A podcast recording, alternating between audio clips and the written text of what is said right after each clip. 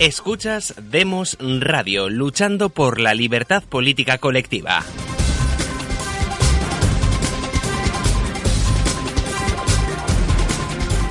Muy buenas tardes y bienvenidos a un nuevo programa de Demos Radio y Demos Televisión.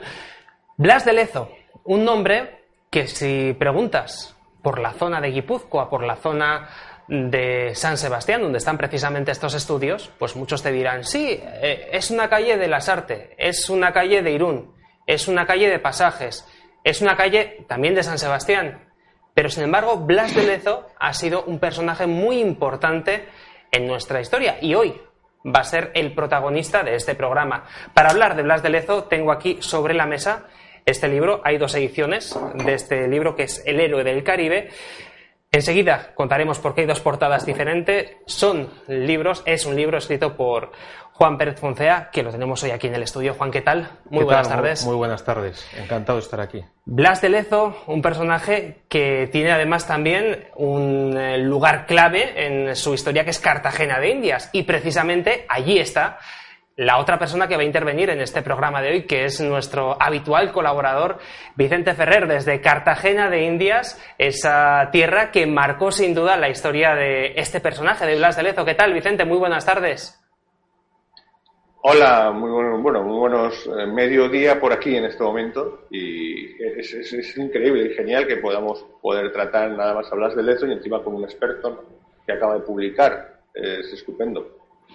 Vamos a comenzar, si te parece, Vicente, preguntándole a nuestro invitado de hoy quién era Blas de Lezo, un personaje que lamentablemente en las aulas no se da, no aparece en la historia de España que se da hoy en día en los colegios, pero que cuando él vivió, las hazañas que cometió fueron unas hazañas que marcaron sin duda el, eh, el presente actual, porque si no llega a ser por él, en Sudamérica hoy no se hablaría español, se hablaría inglés. Se hablaría inglés, sería protestante, y habría películas de Hollywood que retratarían cómo España descubrió América, pero en 1741 perdió todo el imperio a manos de Vernon, eh, que es un personaje que, si uno va a Washington, a la capital de los Estados Unidos, y pregunta por la residencia del primer presidente, le dirán, es Mount Vernon, pues es por este Vernon.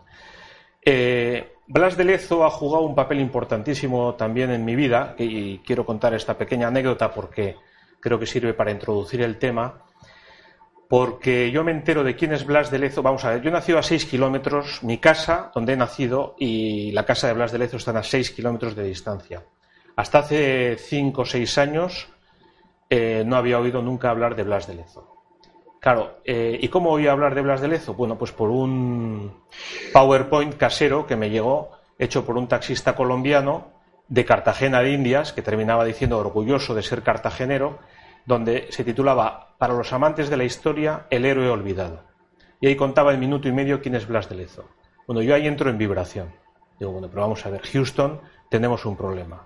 O sea, digo, ¿cómo puede ser que, un señor que ha hecho lo que me está contando este señor de Cartagena de Indias, de Colombia, de la actual Colombia, eh, no sea, yo no lo he estudiado en el colegio, no lo he estudiado en la universidad, nunca he oído hablar de él. Hay una calle sombría aquí en San Sebastián, porque dices, tiene una calle en San Sebastián. Bueno, no es la principal, ni mucho menos, vamos, una calle sombría, eh, pequeñita. Y perdona, en otros municipios de la zona, como lo son eh, Irún, eh, bueno, y, en Madrid, y en Madrid, si buscas. Son calles también que cuesta encontrar, Y si buscas en Madrid en Google Maps, te aparece en un descampado en las afueras que algún día se urbanizará. Claro, comparas esto con Nelson, que tiene una estatua encima de una columna de no sé cuántos metros. Hay un estudio eh, hecho sobre la trayectoria de Nelson y de Lezo a la misma edad. Bueno, Lezo le da mil vueltas a Nelson. Lezo nunca perdió ninguna batalla. Nelson, bueno, fue a conquistar Canarias, aprovechando que la flota española estaba en Cádiz, y allí perdió la batalla, estuvo a punto de morir y perdió un brazo. ¿eh? al menos sirvió para que dijera esa frase famosa: cinco minutos separan la victoria de la derrota. Sí. la dijo en Canarias. Sí, sí, efectivamente, efectivamente. Pero bueno, a lo que voy es que Lezo eh, fue un señor, bueno, de una, de una trayectoria impresionante, que suelo decir, si fuera de cualquier otro país, pues tendría una estatua en cada pueblo, habría, bueno, si hubiera sido inglés, habría una película de Hollywood prácticamente todos los años, eh, y aquí en cambio nos permitimos haberlo olvidado. Voy a hacer un brevísimo resumen de lo que hizo Lezo eh, para que podamos ir hablando.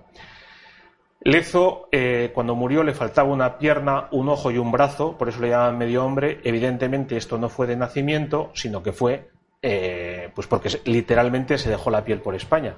Murió bastante joven, murió exactamente con 46, no, 11 eh, más 41, 52 años. Murió con 52 años. El otro día acaba de ser el aniversario de su muerte, ahora en septiembre. Murió con 52 años. Bueno, no, era mala edad, ¿eh? No era mala edad. Bueno, pero, pero murió, luego si da tiempo contaremos cómo murió el pobre. Entonces, no, por supuesto, por supuesto. Limpió el Mediterráneo de berberiscos ¿eh? y los yihadistas de la época. ¿eh?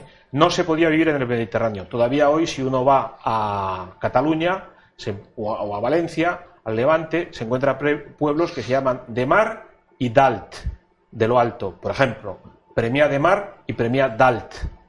¿Por qué es Premia de Mar y Premia Dalt? Porque la gente tenía que vivir en alt, en lo alto, porque si vivías en la costa llegaban los berberiscos y se te llevaban a ti o a tu familia o a todos y no se volvía a saber. Blas de Lezo limpió el Mediterráneo de berberiscos y hizo que se pudiera volver a vivir allí. Con muy pocos medios que tenía en el Pacífico, limpió aquello también con base en Lima, donde conoció a la que luego fue su mujer, limpió aquello de corsarios holandeses e ingleses. Y como dices, en Cartagena de Indias, después fue su principal hazaña, que fue con seis barcos, y esto lo puedo explicar con mucho más detenimiento, evidentemente, eh, según el tiempo que tengamos, con seis barcos derrotó a la mayor flota británica conocida. Porque los británicos, que son especialistas en ocultar sus derrotas y en magnificar sus victorias, y al revés, en ocultar las victorias ajenas, véase las de España sobre todo, ¿eh? y en magnificar los grandes hechos, eh, en disminuir los grandes hechos españoles, siempre han vendido, que sobre eso he escrito otro libro que otro día hablaremos, que es este de Invencibles, ¿eh? que sobre la verdad de la Armada Invencible, de la Gran Armada, que lo de Armada Invencible es un eufemismo, vamos, una ironía que se inventaron los ingleses, uno que se llama Berkeley, que era para precisamente decir, hombre, si nosotros les hemos ganado a estos, ¿quién no seremos nosotros? ¿no? Si estos son invencibles. Bueno, la Armada Invencible eran 130 barcos. Los ingleses vinieron a, conquistar Cartagena e Indias con 180 barcos. Suelo decir, ¿eh? y últimamente ha salido gente a desmentirlo, ¿eh? que es la mayor, el mayor desembarco de la historia de la humanidad solo superado 200 años después por el desembarco de Normandía. es cierto que estrictamente hablando no es el desembarco, pero bueno, los españoles otra cosa que tenemos que aprender es a tener un poquito de marketing, ¿eh? de mercadotecnia, como dicen en Hispanoamérica, ¿eh? porque claro, producimos aceite que luego lo compran los italianos y lo venden en Estados Unidos como si fuera italiano. Bueno, vamos a aprender un poco eh, a defender lo nuestro. Entonces, oiga, hay gente que dice, no, no, no es estricta. Bueno, yo no sé si en Samotracia o en el Congo belga hubo, eh, pero quiero decir, es de los desembarcos, eh, de los diez primeros desembarcos de la historia de la humanidad. Y una manera muy breve de decirlo y de llamar la atención de la gente, es decir, el mayor hasta Normandía. Ya digo que si no es el mayor, eh, poco más o menos de los principalísimos desembarcos de la historia de la humanidad. Venían 27.000 ingleses a luchar contra 2.700 españoles, si contamos entre los 2.700 a 600 indios flecheros, ¿eh? indios de allí de Colombia que nos iban a ayudar con sus flechas. Es decir, 10 a 1 en cuanto a hombres, 30 a 1 en cuanto a barcos. ¿eh? Adelanto, como ya es evidente, si no, no estaríamos aquí, que Blas de Lezo le dio una paliza tremenda a los ingleses, que el rey de Inglaterra, Jorge II, prohibió hablar de esto. Y a día de hoy no sé cómo estará la cosa, porque yo las veces que he consultado la enciclopedia británica sigue sin aparecer la voz Blas de Lezo. A Vernon le dedican dos páginas. Yo ya les he escrito dos veces y no me han hecho caso. No sé si a día de hoy igual ya me han hecho caso. Pero quiero decir que sigue siendo una cosa que en Inglaterra se recuerda, pero se oculta. El único sitio en España, perdón, y termino esta introducción, donde siempre se ha recordado a Blas de Lezo es en la Armada. Siempre ha habido un buque que se ha llamado Lezo. Ahora mismo tenemos una fragata eh, que se llama la fragata Blas de Lezo. Pues fíjate, eh, me llama la atención que un personaje tan importante para la historia de España esté olvidado y, como decía, que ni siquiera aparezca en los libros de historia de los colegios. Vicente, no sé si en Cartagena de Indias, el lugar donde ocurrió esta batalla tan importante en la historia, eh, hay el mismo trato para este personaje. Hombre, Blas de Lezo es un personaje, digamos, típico y característico de Cartagena, India. está presente en todas partes. Es decir, desde un famoso restaurante de playa enorme, gigantesco, que es Blas el Teso, ¿no? precisamente porque le decían a él el Teso, ¿no? Eh, el Teso por, el, tieso, el... No, eh, teso en, español de, aquí es el testarudo, el empecinado, el, eh, vamos, el, que no se te rinde nunca, ¿no? Eh, Blas el teso. Le di a media hombre, efectivamente, cuando llegó, porque en realidad eh, el pobre hombre venía aquí a descansar y ya, a descansar, de jubilación, y cuando lo vieron desembarcar, aquí lo que es el muelle turístico, bueno, el muelle de los, Pegasos, ¿no? donde, donde, donde venían las flotas de Indias, o, donde se iban, vamos. Entonces le llamaron medio hombre, ¿no? Porque claro, les sorprendió a alguien que tuviese tantas, tantas carencias, tantas patas de palo, gafios y de todo, no tenía. Y bueno, es un personaje fascinante, por supuesto tiene una enorme estatua a, los pies del castillo de San Felipe, que es una, creo que es la fortaleza más grande de, europea de la edad contemporánea en todo el continente. Es decir, es una obra tremenda, ¿no? de ingeniería increíble, eh, de ingeniería de, militar de, la edad moderna. ¿no? Y, en realidad, bueno, eh, hay que decir además que, por ejemplo, hace poco, precisamente, hay un alcalde hace tres o cuatro años que, fíjate, fíjate como los ingleses en el fondo le, explica un poco, quisieron poner, pusieron, eh, para contentar a, la embajada y al cónsul, etcétera, una, una, un monumento eh, recordando a los ingleses, eh, en memoria a los ingleses. Bueno, hubo casi un levantamiento, lo apedreaban, tal, tuvieron que retirar el monumento, ¿no? porque, porque todo el mundo con sentido común dice, pero ¿por qué tenemos que levantar un monumento a nuestros enemigos? Porque en ese momento tienen muy claro que eran el enemigo. Es decir, Blas de Leto y toda la gente que estaba aquí eran eh, los que vivían aquí, los, propios. Eran, en ese momento tenían claro que eran españoles, ¿no? Luego ya se vendría la independencia, pero en ese momento tienen claro que el enemigo eran los, que atacaban eran los ingleses. Y, es un héroe que se considera de aquí, ¿no? Y además porque defendió, porque lógicamente eh, cada vez que habían venido aquí los ingleses, los piratas, con anterioridad habían arrasado Cartagena, ¿no? Por eso se construyeron las, las murallas, los castillos, que tenían unas fortificaciones enormes. Me imagino que, que lo, lo habrás tú eh, documentado ahí en el libro, ¿no? Eh, había, tenían 14 fortalezas, me parece una línea, una primera línea. Yo quiero que, un poco eh, hables de, también de cómo Blas de Lezo en realidad empezó la defensa en la tercera y última línea de defensa por culpa del gobernador eslava, bueno, del virrey eslava. En realidad el virrey en persona vino aquí pensando que, que solo era un ataque, acababa de destruir la flota esa flota acababa de aniquilar y destruir en Panamá Portobelo. Pensaba que simplemente era una flota para devastar, coger y irse, ¿no? Entonces, claro, porque si no el virrey en persona desde Bogotá hubiese venido con un ejército y, viene solo con no demasiados hombres, llega aquí para, para defender, tener claro que era una postura defensiva para que no entrasen, digamos, un ataque pirata. No era un ataque pirata y el que lo vio desde el principio era Blas de Lezo, por su enorme experiencia, ¿no?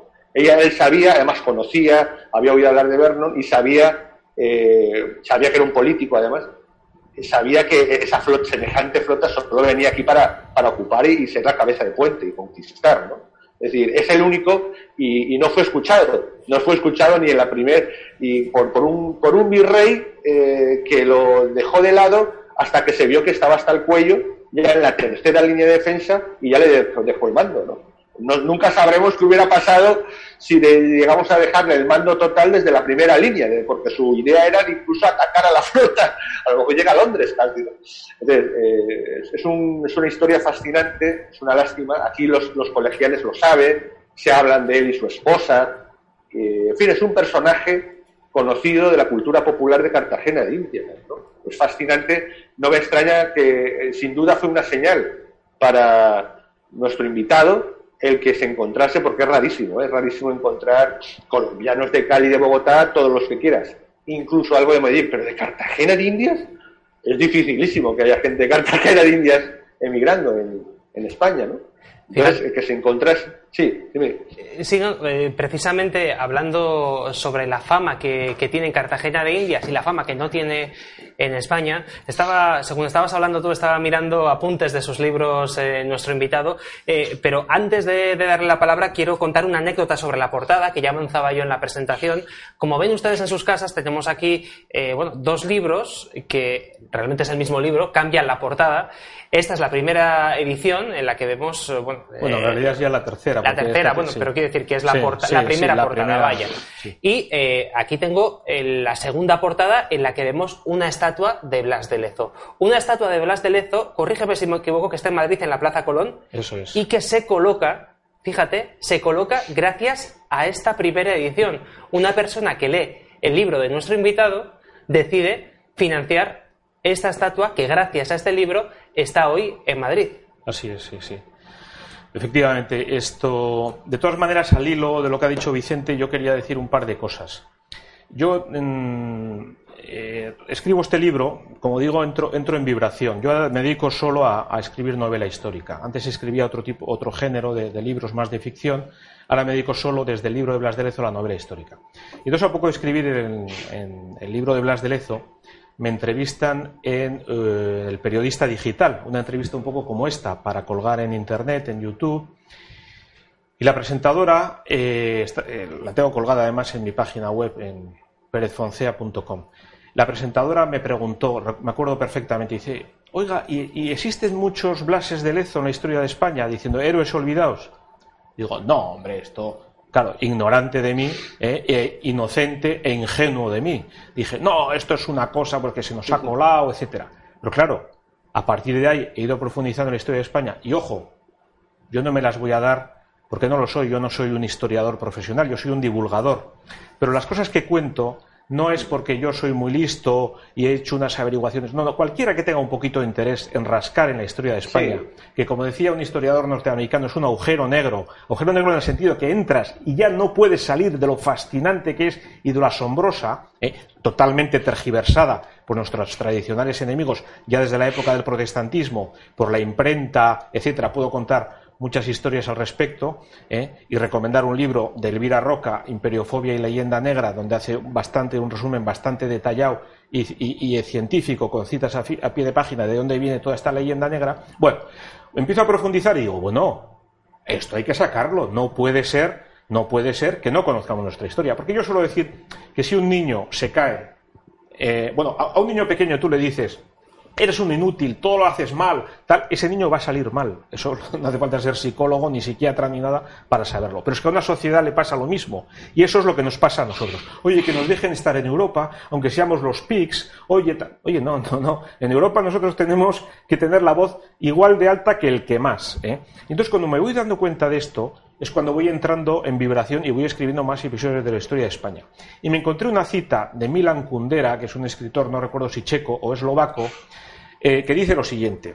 Y le he puesto en el epílogo de este libro, que es otro sobre el que hablaremos, que es Fuego en el Mississippi, que es el último que he publicado. Ahora, ahora esta semana he mandado otro a la editorial que voy a publicar ahora, pero este es el último que he publicado, que es sobre la independencia de Estados Unidos, que le hicimos nosotros. Eso no lo sabe nadie. la, batalla, la batalla Pensacola, me imagino, ¿no? Pensacola y mucho más. A la derecha, a la derecha de George Washington, en la toma de posesión como primer presidente de los Estados Unidos, quien desfiló por expreso deseo de Washington, el embajador de España, don Diego de Gardoqui, ¿eh?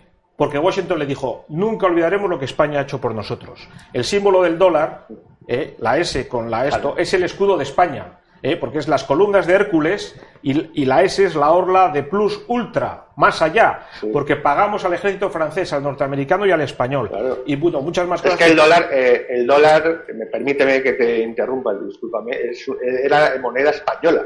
Bueno, el, dólar es, el dólar es el talerio, el taler Sí, no, pero, viene del escudo español. Sí, pero viene, fíjate, del doblón de A8 español, moneda de la, cual, de la cual nace el yuan. O sea, nace la moneda china, la moneda japonesa, la moneda de Corea. ¿eh? Y con un doblón de A8 español los rusos, si compraban algo en China, lo pagaban con doblón de 8 español. Esa era la moneda, era más que el dólar actual. Pagabas en todo el eh, mundo, en América, en Asia, en Oceanía. El, Taj Mahal, el Taj Mahal se hace con la moneda española. Bueno, exacto. claro. Y, en toda Europa, por supuesto, ¿no? Entonces, bueno, es todo, todo esto es tan desconocido, tan desconocido. Bueno, en Wall Street, hasta hace 10 años, las acciones se contaban en en octavos y viene por el, por el dólar, por el, por el doblón de 8 español que estuvo de curso legal en Estados Unidos hasta 1854. Pero su primera, su primera moneda legal. Sí, sí, por supuesto. Pero voy a lo que estaba con. Entonces digo, a un chico, si le dices, eres un inútil, eres tal, va a salir mal. ¿eh? Y a una sociedad le pasa igual. Entonces dice Milan Kundera, lo he puesto en el epílogo del libro este sobre la independencia de Estados Unidos. Dice Milan Kundera, para liquidar a las naciones, lo primero que se hace es quitarles la memoria se destruyen sus libros, su cultura, su historia. Y luego viene alguien y les escribe otros libros, les da otra cultura y les inventa otra historia. Entonces la nación comienza lentamente a olvidar lo que es y lo que ha sido. Y el mundo circundante lo olvida aún mucho antes. Bueno, esto es lo que intento poco a poco deshacer con mis libros, que gracias a Dios hay muchísimos otros autores y muchas otras personas que lo están haciendo. Bueno, entonces volviendo a lo de a, Blas de Lezo, Vamos a ver, el sistema de espionaje español era muy bueno. Y eh, de hecho, eh, Blas de Lezo no fue una casualidad que estuviera allí. Es verdad que cuando llegó a Cartagena dijeron qué mal debemos de estar para que nos manden a este medio hombre, ¿no? Pero Blas de Lezo, efectivamente, bueno, y los ingleses hicieron una cosa, eh, en fin, no del todo correcta, y es que atacaron Portobelo. Portobelo está en la costa atlántica de Panamá y atacaron. Bueno, hay dos puertos, dos, había dos ciudades principales en América que los ingleses eran conscientes que si las tomaban se hacían con todo el imperio español. Es como si a una persona le coges por la yugular, eh, ¡clac! Eh, la, matas, la horcas. Entonces, era Portobelo, en el, en el lado atlántico, donde ahora mismo eh, empieza el canal de Panamá, hasta el otro lado en el Pacífico, y Cartagena de Indias, que es el mejor puerto natural de América. Aquí tengo, en los libros he puesto un plano, claro, aquí no se verá muy bien, pero he puesto un plano eh, donde se ve todo eh, la bahía de Cartagena de Indias, que claro, para hacerse una idea, de lado a lado tiene unos 25 kilómetros, ¿no? Bueno, con muchos entrantes y es muy interesante, que hay que tener el plano para entender bien la historia. Pero bueno, entonces los ingleses atacaron Portobelo después de habernos declarado la guerra, pero antes de que la noticia hubiera llegado allí. Con lo cual, llegaron a Portobelo, y, claro, encontraron los pobres que estaban allí, bueno, tomaron la ciudad pues en, horas, en horas. Los mismos ingleses se asombraron de lo fácil que tomaron aquello. Además hay que decir que Cartagena, eso, eso tú lo sabes mejor que yo, pues tiene un clima terriblemente caluroso y húmedo. Y yo cuando estuve allí para preparar el libro, porque me leí libros ingleses, colombianos y españoles, ¿eh? aunque como has dicho muy bien, entonces era España, porque nosotros no teníamos colonias, era, era la hispanidad era España, ¿eh?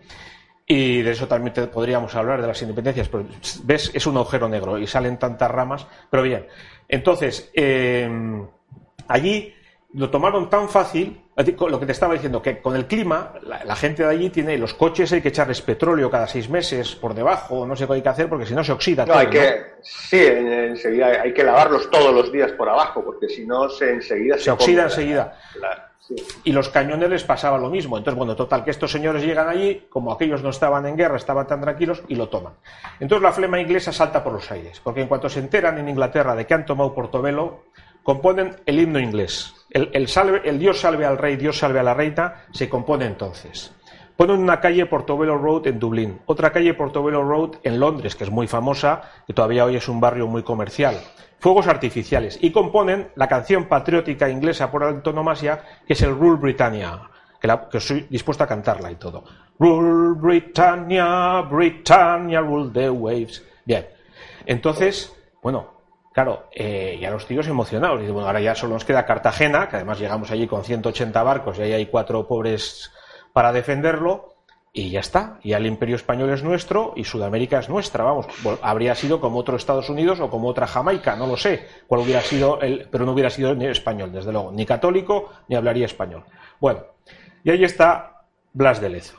Claro, Blas de Lezo, que había llegado unos meses antes, preparó, preparó muy bien todas las defensas y, y esto, claro, sería muy largo de contar cómo fue toda la batalla. Fue una cosa heroica, asombrosa pues... que ni los, los pobres, ingleses se lo creían. Y como has dicho muy bien, Vicente, eh, el problema además de Lezo es que tenía fuego enemigo en casa, que era el virrey eslava. El virrey eslava, por supuesto, no actuaba con mala fe, pero sí actuaba con una ignorancia. Bueno, y luego también hay que decir que Lezo debía tener un carácter muy fuerte, porque ya había tenido algún problema con el virrey eh, de Lima, de Perú, en Lima, porque era un poco nepotista y daba cargos. Bueno, es una cosa que estamos un poco acostumbrados ahora también en la España actual. Y entonces Lezo se lo echó en cara y no se cortaba para decírselo. Y entonces, pues tuvo algún problema. Entonces con Eslava pasó lo mismo. Hasta el punto que Eslava daba órdenes contrarias totalmente a Lezo y Lezo veía. Porque claro, Lezo sabía de mar. Lezo sabía de mar. Y era una batalla un poco, vamos a decir, anfibia, ¿no? Había mar y había que entrar en las costas. Y todo lo que decía Eslava es que era terrible, terrible, terrible. Y Lezo sufría, sufría, hasta que hubo un momento que Lezo le dijo a Eslava, ¿sabe lo que le digo? Me va usted a mí a dejar como soldado raso. Porque yo así no puedo continuar, porque, bueno, Eslava le hizo hundir unos... Tenían seis barcos. Ya la primera entrada, y la bahía de Cartagena, vamos a suponernos unos prismáticos, ¿no? Los prismáticos serían eh, dos círculos. Bueno, pues, y la ciudad estaría en uno de los lados de uno de los círculos de los prismáticos. Bueno, pues los ingleses tuvieron que entrar, porque Lezo se lo impidió, vamos a decir, por el, por el círculo exterior, el más lejano a la ciudad. Una vez que entraron allí, para pasar al otro círculo del otro prismático, tenían que pasar por un estrecho, que no es tan estrecho, porque esa bahía es tan grande, pues que tiene entre 3 y 5 kilómetros, ahora no recuerdo bien, ¿no? Pero bueno, siempre es, una, siempre es un, poco más estrecho y sobre todo que había dos, dos castillos en los dos lados eh, para, defender el paso de un lado a otro de la bahía, que eran el castillo de la Cruz Grande y el castillo de Manzanillo. Bueno, pues en esas le dice, le dice Slavalezo, ahora hunda usted aquí, como digo los ingleses, al entrar en el primer, vamos a decir, la primera circunferencia de la bahía, la primera mitad de la bahía, habían hundido tres de los seis barcos españoles, que defendiendo aquello, pues lógicamente, claro, los ingleses tenían 180 barcos, la iban cañoneando y se iban turnando. Habían hundido tres. Y le dice Eslava Lezo, ahora hunda usted aquí los barcos que nos quedan, ¿eh?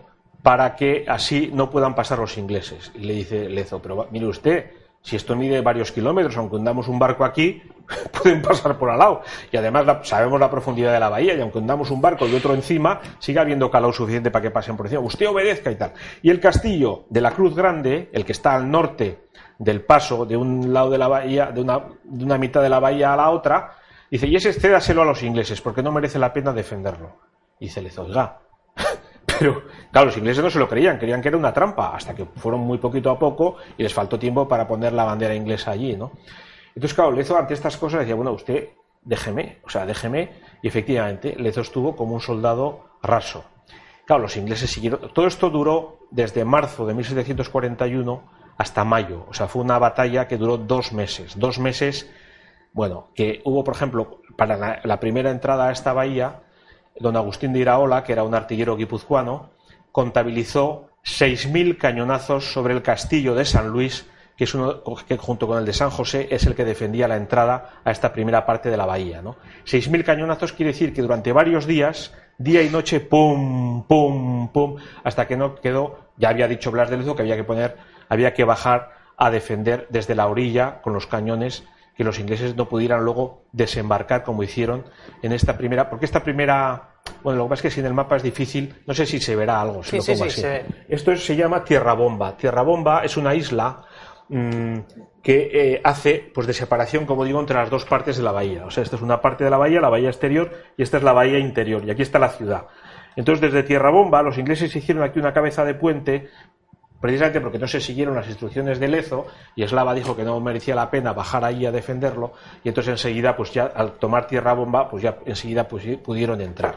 Bueno entonces durante esos dos meses los ingleses sistemáticamente iban entrando iban entrando iban entrando iban entrando y ya lo habían tomado todo menos el castillo que ha dicho Vicente que es el de San Felipe de Barajas que es el principal que está aquí y el castillo del sur de esa entrada entre una bahía y la otra que es el castillo de la Cruz Grande, perdón, el castillo de Manzanillo. Hay que decir que en el castillo de Manzanillo, no recuerdo el número, pero el orden de 6 a 10 soldados españoles aguantaron allí toda la guerra. O sea, los ingleses intentaron con cañones, con mosquetes, con todo, con bayonetazos, y no fueron capaces de desalojar a los 10 tíos que estaban allí metidos, ¿no? Bueno, pero lo principal era el castillo de San Felipe de Barja. Si lo tomaban, aquello estaba perdido. Tan así era la cosa que los ingleses cuando vieron que ya los españoles no teníamos barcos, que habíamos perdido ya todos los, fuertes y que solo quedaba el de San Felipe, que ya no se aguantaron, la otra vez saltó la flema inglesa por los aires, no se aguantaron y mandaron un barco a Inglaterra diciendo que ya, ya habían ganado la guerra. entonces cuando llega la noticia a Londres, bueno, el entusiasmo es apoteósico pero ya no saben qué hacer, porque ya han hecho antes fuegos artificiales, han compuesto el himno al rey, han compuesto el Rule Britannia, han puesto dos calles, una en Dublín y otra en Londres, ya no saben qué hacer, y entonces se os ocurre otra cosa, que acuñar unas monedas donde aparece Blas de Lezo de rodillas, como si tuviera dos brazos y dos piernas, ¿eh? entregando su espada a Vernon, arrodillado. Y entonces entrega la espada a Vernon y alrededor de la moneda pone Vernon humilla el orgullo español. Claro, estas monedas luego se las tuvieron que comer con patatas, claro está. Porque era ya la situación, bueno, a todo esto en la catedral, el obispo con las mujeres y los niños rezando para que los ingleses no entraran, porque si entraban los ingleses, bueno, la pobre población civil, pues iba a terminar como termina en todos estos sitios la población civil. ¿no? Bueno, entonces Eslava le dijo a Lezo, si quiere usted tome el mando otra vez. Y Lezo le dijo, con la condición de que usted me deje hacer lo que, lo que yo quiera y no me ponga pegas. Muy bien. En 24 horas, 24 horas, Lezo expulsó a los ingleses. Al grito de, otro día que vengáis, venir con más barcos, porque estos pobres ya solo se han quedado para llevar carbón desde Irlanda, a, no sirven ya ni para llevar carbón de Irlanda a Escocia. ¿no? Y hay un señor que se llamaba Pembroke, ¿eh? que dice, que dice, Pembroke era, un noble, era un noble inglés de la, de la Cámara de los Lores que había estado allí, ¿no? Y entonces cuando se iban, dice Pembroke, a ver si lo encuentro, porque merece la pena leer, leer esto, que lo tengo por aquí. Esto lo tenía que haber traído preparado, pero como tiene las cosas del directo, vamos a ver, aquí está. Dice, bueno, pues, bueno, me lo sé de memoria, o sea que lo voy a decir. Dice, de los, eh, al partir desde Cartagena de Indias, el mar estaba gris a causa de la cantidad de cadáveres de los nuestros. Eh, es la primera vez que Inglaterra llevó a colonos norteamericanos a luchar contra una potencia extranjera. Por eso la, casa de, Vernon en, Washington, porque vino a luchar contra nosotros un hermanastro de George Washington, eh, que se llamaba Edward Washington. Y entonces, mira, aquí está. Y entonces habían traído a colonos norteamericanos. Y Edward Washington eh, admiraba tanto a Vernon que por eso a su casa le pusieron ese nombre de Vernon. Pero lo cierto es que usaron a los americanos de carne de cañón. O sea, los llevaron los primeros. Y como dice Pembroke, que ahora voy a leer, murieron cuatro de cada cinco norteamericanos que vinieron a luchar. Dice, dice Pembroke al partir, si hemos de ser honestos en nuestras cuentas, tuvimos 18.000 hombres muertos. Y según un soldado español que capturamos, ellos perdieron unos 200. El almirante una pierna, en vez de llamarle medio hombre le llama una pierna. Con su excelente mando y fuego mató a nueve mil de nuestros hombres. La fiebre general mató un número parecido. Cuando eché la última mirada al puerto de Cartagena, su superficie era gris, con los cuerpos putrefactos de nuestros hombres, que murieron tan rápidamente que nosotros nada podíamos hacer por enterrarlos. De los agricultores pobres y débiles de nuestras colonias norteamericanas murieron cuatro hombres de cada cinco. ¿Eh? Pues esto es la batalla. Esto es la batalla. Y luego quedaría. A mí me gustaría, si no me importa, hay un momento que, me encanta, pues además lo he pateado, ¿eh? le lo han dado, que es la rampa, la gran rampa del, castillo de San Felipe. Sí. En donde, en donde se da la batalla definitiva y el combate final. Y, y, cómo las, eh, bueno, mandan seis o siete mil fusileros ingleses, eh, todo lo que tenía capacidad Vernon, pues con las típicas escuadras que hemos visto en las películas, ¿no? de avance fusileros. Los casacas rojas, sí. Los casacas rojas. Y lo bueno es que eh, eh, la genialidad de Blas de Lezo hace que cualquiera en esa época de libro pues hubiera intentado con los 400 hombres que le quedaban en el castillo pues abrir fuego con sus mosquetes y sus pocos cañones e intentar detenernos, ¿no? que era exactamente lo que, lo que esperaban. ¿no? Y a lo que estaban entrenados los casacarrojas, a ir aguantando eh, cañonazos y balas hasta que van avanzando y la, marea, la imposición de las líneas bien formadas, pues al, al final pues logran sus objetivos.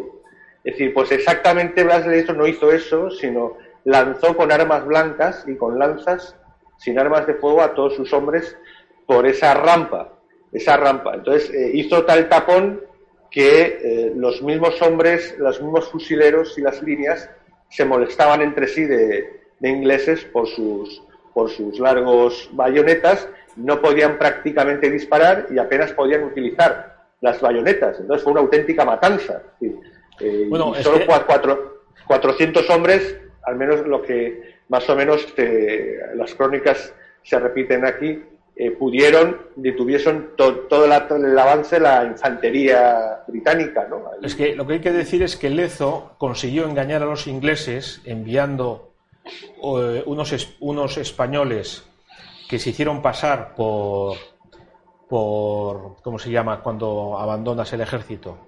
Por desertores. desertores y entonces les dijeron que ese era el lado más fácil por el que debían de atacar. Y mientras por la noche Lezo lo que había hecho es abrir unas trincheras pegadas a la pared. Los ingleses también tenían sus espías, lógicamente, y sabían cuánto medían las paredes. Entonces, cuando llegaron con las escalas, al colocarlas, eran dos metros más cortas. Con lo cual, vamos, ahí eh, no, claro, no conseguían hacer nada, y eso fue, lo que, eso fue una de las maniobras de Lezo. Y la otra fue en esta misma batalla, que fue la definitiva y final, esa que digo que en 24 horas acabó con todos, sus marines, los marines de Lezo. Cuando estuve yo en Cartagena de Indias, estuve con el, presidente de la Academia de Historia de Cartagena de Indias. Y hablando de esto, me dice, claro, los marines, que es una invención española. Yo entonces no lo sabía, ahora sí lo sé. Y digo, ¿así es una invención española? Y dice, sí, claro, el problema que tienen ustedes los españoles es que no conocen su historia. Fue un invento en la isla Terceira, en la batalla de la isla Tercera, eh, por Álvaro de Bazán, donde le dimos otra paliza a una flota combinada franco-inglesa eh, con muchos menos barcos que teníamos nosotros. Entonces, cuando aquí en las películas, los marines americanos, bueno, otro invento español, eh, la infantería de marina. Entonces, ah, bueno, por supuesto. salieron los 300, los marines de Lezo, en el momento que estaba la cosa en tablas, porque había hecho unas trincheras delante del castillo y todos los casacas rojas iban allí en masa y entonces estaban intentando eh, vencer las, las trincheras y cuando estaba como en un pulso, ¿verdad? La cosa en tablas, es cuando Blas de Lezo le da una arenga a sus marines, salen, abren las puertas del castillo, salen como los toros de San Fermín, y ahí es donde ya. exacto. es lo que yo describo, es, es el momento decisivo. Es el momento decisivo cuando ya los ingleses salen al grito de volveremos, y a, día de hoy todavía no han vuelto. Y además, como has explicado muy bien, mejor que no vayan porque los de allí no les tienen especial cariño. Tengo que decir... Rápido porque nos queda muy poquito tiempo. Pues mira, en resumen, en resumen, y para que la gente haga examen de conciencia, Vernon, después de esta derrota, no se atrevió a volver a Inglaterra, por lo que he dicho. ¿eh? porque el rey de Inglaterra prohibió hablar del tema, con que no te digo ya al artífice, porque este hombre había sido el que se había empeñado en que había que ir a atacar a España y hacerse con esto hasta que sus amigos en Inglaterra le dijeron que, ya podía volver al cabo de un par de años. Él se quedó a vivir en Jamaica. Al cabo de un par de años volvió a Inglaterra, murió de viejo y está enterrado en Westminster, ahora mismo, con una placa que cualquiera puede ir a ver, ¿eh? donde pone conquistó en Cartagena hasta donde llegaron sus barcos, que es una manera muy elegante de decir pues que perdió. Lezo Eslava mandó una carta al rey diciendo que era un insubordinado y que tenía ínfulas de escritor. Yo aquí al final del libro, las últimas 30 páginas o 20, he puesto el diario de Blas de Lezo, el diario de, la, de puño y letra de Blas de Lezo, por día a día lo que iba pasando. A las seis pasé a casa de don Sebastián de Eslava a ver si se ofrecía algo, tal, tal, tal. Bien. Y que tenía ínfulas de escritor. A vuelta de correo el rey quitó a Lezo eh, su empleo y sueldo. Y se le hizo el vacío en Cartagena de Indias le entró una depresión, cogió las fiebres amarillas y se murió en septiembre. Es decir, lo que no consiguieron los ingleses lo consiguió Eslava. Lezo dejó dos últimas voluntades. Que se le enterrara en el convento de la Vera Cruz, porque él era cofra de la Vera Cruz, y que se pusiera una placa en Cartagena de Indias que dijera, ante estas murallas se humillaron los ingleses. Esa, esa placa la puso este, el, el, presidente de la Asociación eh, histórica de Cartagena de Indias, la puso en septiembre de 2011. Se cumplen ahora siete años, o sea que ha tardado, pero se ha puesto. ¿Y dónde está enterrado? No se sabe. Yo, incluso hay un ministro. De hecho, yo, estuve ahí. Yo estuve ahí porque son amigos míos de la Es que no me acuerdo, el apellido era, era León, me parece, el, presidente de la. Lo pongo por aquí en el epílogo. Sí, ¿eh? era, el, era el exalcalde León, y amigo mío personal, León Trujillo Vélez. Eso es, eso es, aquí lo pongo. Eso es, León, Trujillo, Vélez, presidente de la Academia de Historia de Cartagena, aquí lo pongo. ¿eh? Bien. Y, hay un ministro de, Colombia que me ha escrito diciendo, bueno, estamos buscando el cadáver, pero no, no, porque donde estaba ese convento ahora hay un colegio, etcétera, o sea, no se sabe. Pero cómo han tratado los ingleses a sus héroes, incluso perdiendo, y nosotros incluso ganando, nos hemos permitido. Entonces yo pongo los libros, ¿dónde están los ministros de educación españoles? ¿Dónde están? ¿Eh? ¿Dónde está la Universidad Española? En fin, no voy a hablar porque, pero bueno, gracias a Dios pues hay mucha gente que está escribiendo de esto. Yo veo que la gente, la gente de la calle se bebe esto. ¿eh? Yo he recibido correos electrónicos de que Dios le bendiga, por fin tal. Bueno, y digo, no soy el único, ni muchísimo menos. ¿eh? Y yo veo que gracias a Dios, pero es una pena que esto no se estudie en los colegios. O sea, que sea al revés, que aquí todo sea, eh, pues estamos americanizados, todo hay que decirlo en inglés y tenemos un idioma que tenemos que cuidar porque es de los tres idiomas más importantes del mundo. ¿eh? Y, le damos de patadas. Le damos de patadas, ya vas a una tienda eh, y en vez de zona eh, vas a comprarte unas zapatillas de deporte para ir a correr y es la zona de running. Bueno, a mí los anglicismos no me molestan cuando son necesarios. Es decir, Internet no me molesta.